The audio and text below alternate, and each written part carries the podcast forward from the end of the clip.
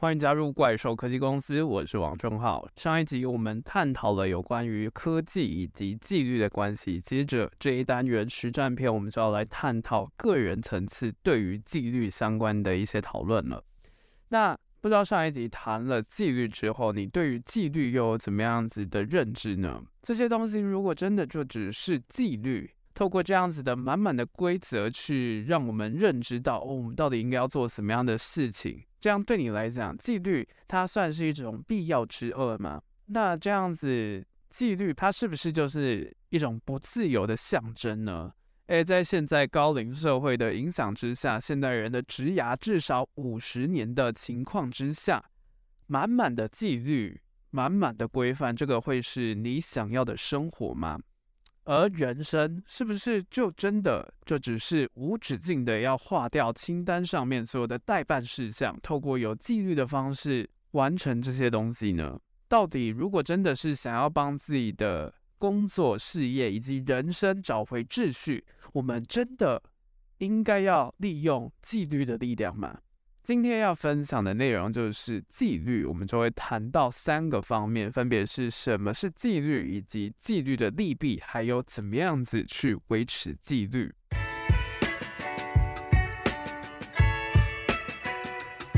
那上一集其实我们对于纪律的定义就是，纪律它就是规范的一种形式，而对于科技的发展来讲，它就是一种在促进社会更加进步，透过器物层次科技改变的力量，去加以限制，去加以规范我们的方式，又或者是必要之恶。因为其实我们人本身，我们就是喜欢自由的嘛，不喜欢受到限制。再加上也不是每个人都会透过这些科技去做对的事情，有可能会拿去做犯罪，又或者是不法的事情，也说不定。在这样的情况之下，其实纪律本身它就是促成整个社会运作的一个体系、一个基石。那其实应该就有不少人就会想说，诶，那以个人层面来看，纪律是不是就是这样子，透过外界定义的规则，一种无形的框架，follow 这样子的规则呢？甚至讲难听一点，是不是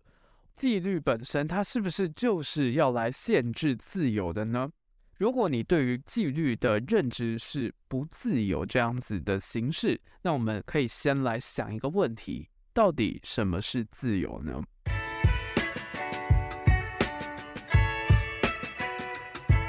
其实很多人就会觉得啊，只要自己的时间够多，选择够多，想要做什么就可以去做什么，就是一种自由。但是其实就现在的状态来讲，在后工业化的社会，其实。已经不需要你是那种大公司旗下的螺丝钉了，但是在从小教育的背景之下，其实我们很常真的就是会被灌输一个概念，就是说我们就是要一步一步的往上爬，从国小、国中、高中念到大学，一直到大学开始要选择职涯，其实就是 follow 这样子的目标在走，但是。很多人其实到了大学之后，真的就是会不知道是说自己的目标到底在哪里。那对于这样子不清楚自己目标的人来说，这种自由真的是自由吗？我们握有了非常多的选择，但是你不知道要从何而选，你到底应该要怎么样子去做选择呢？这样子真的是自由的吗？其实这样子的自由是非常可怕的，因为当你选择太多的时候，事实上。也就会增加你的焦虑感，因为你就很想要找出一个最有效率的成功路径，去想说到底要怎么样才可以让我的整个职涯的效益是最大化的。那不断的脑袋空想，就会让我们的心里非常的焦虑，就更不知道自己到底应该要怎么办了。所以其实这样子的自由反而它是有副作用的，就是。它其实就是一种没有目标的自由，因为选择真的是太多了，你就会一直很难去取舍，你就会很难去掌握，是说到底应该要做自己应该要做什么，就会一直陷入那种好像是自由的假自由之中。所以这个时候，纪律其实就有它一定的作用了。前面我们谈过的，不管是信念以及目标本身来讲，如果你要让你的目标是可以持续的，很重要的一点就是你是必须要有纪律的去执行这个目标。就是要能知道自己想要的是什么，要做什么，甚至是可以自律，去让自己在一定的框架之中去创造自己的路，这样或许会是更加自由的方式。就像是我们都知道复利的力量，它可以让我们在不断的累积之后，呈现了指数性的成长。而如果你认同自律可以带来的成果，想要透过维持原则的方式去让自己进步。其实，透过复利的力量让自己成长，就是非常重要的。要讲到这个之前，我们接着就来认识，到底对于个人而言，纪律又是什么？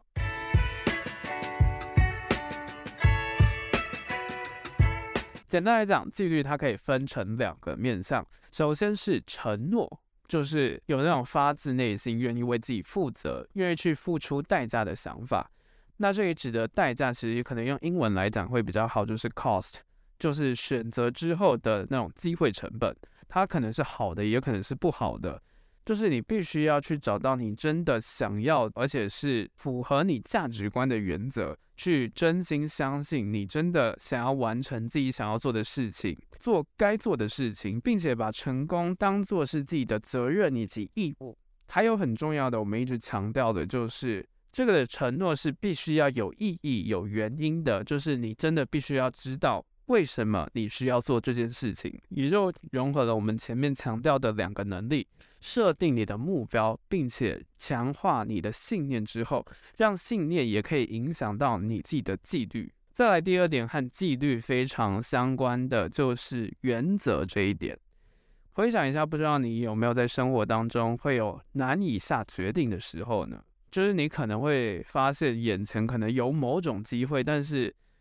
有点不知道自己到底应不应该去追求这个机会，还是等待下一个更好的机会呢？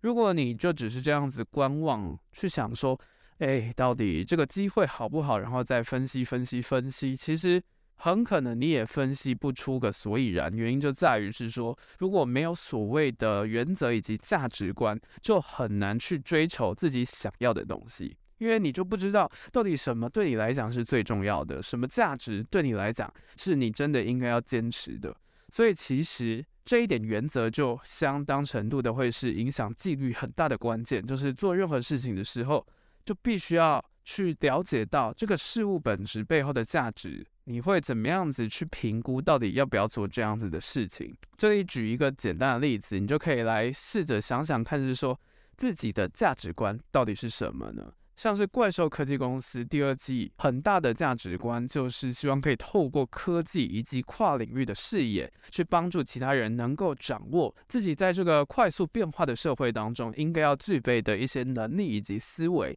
那有注意到吗？其实。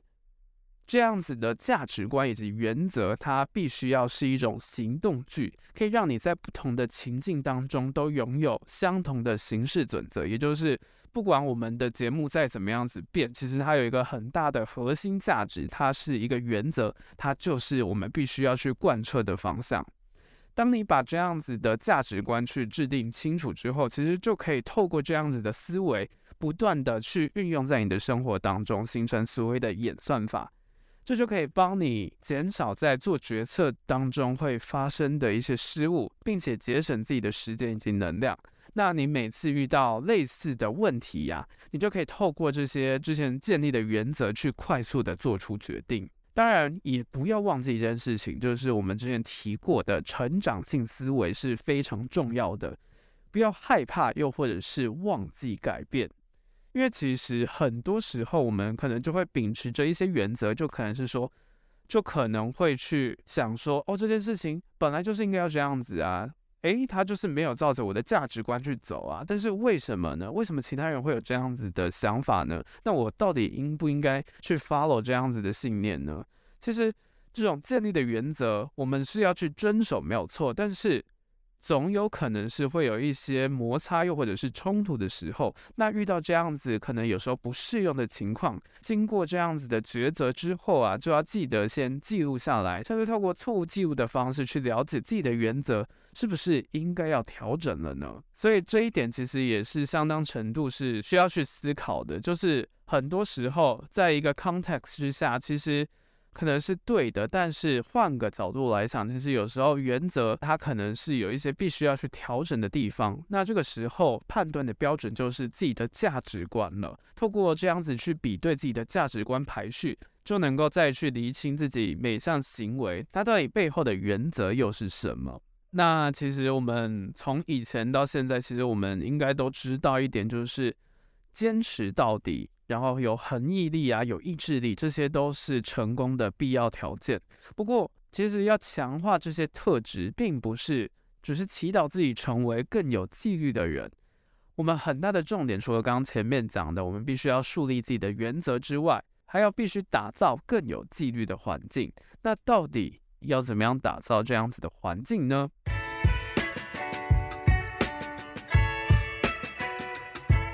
好，刚刚我们讲到要维持纪律，就是要去营造适合纪律的环境。简单来做个小比喻啦，纪律其实就像是一个会长草的一个土地。如果我们要维持纪律，就必须得定期的除草，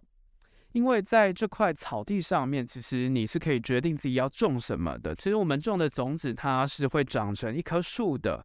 那这棵树上面就会结一些果实，让你去收获成果，而树本身它就是会保护你，变成你一个遮风避雨的地方。但是你种的种子呢，其实也不一定它全然都会变成一棵树。如果我们把可能是很好的意图去加在错误的目标之上，又或者抱持着一些自私的意图，又或者是那种报复别人的那种心态的话，这颗种子很大可能就会变成杂草。那这个到底，那这个比喻到底是什么样的意思呢？其实就是，如果你没有原则的话，你就会被迫对生活的所有事情都必须要去做出反应，而这些反应呢，都不是透过价值观的取舍去做出来的，因为其实，在很大的程度之下，我们并没有办法一个一个去检视我们到底所做的选择是什么，因为毕竟每天的选择很多嘛。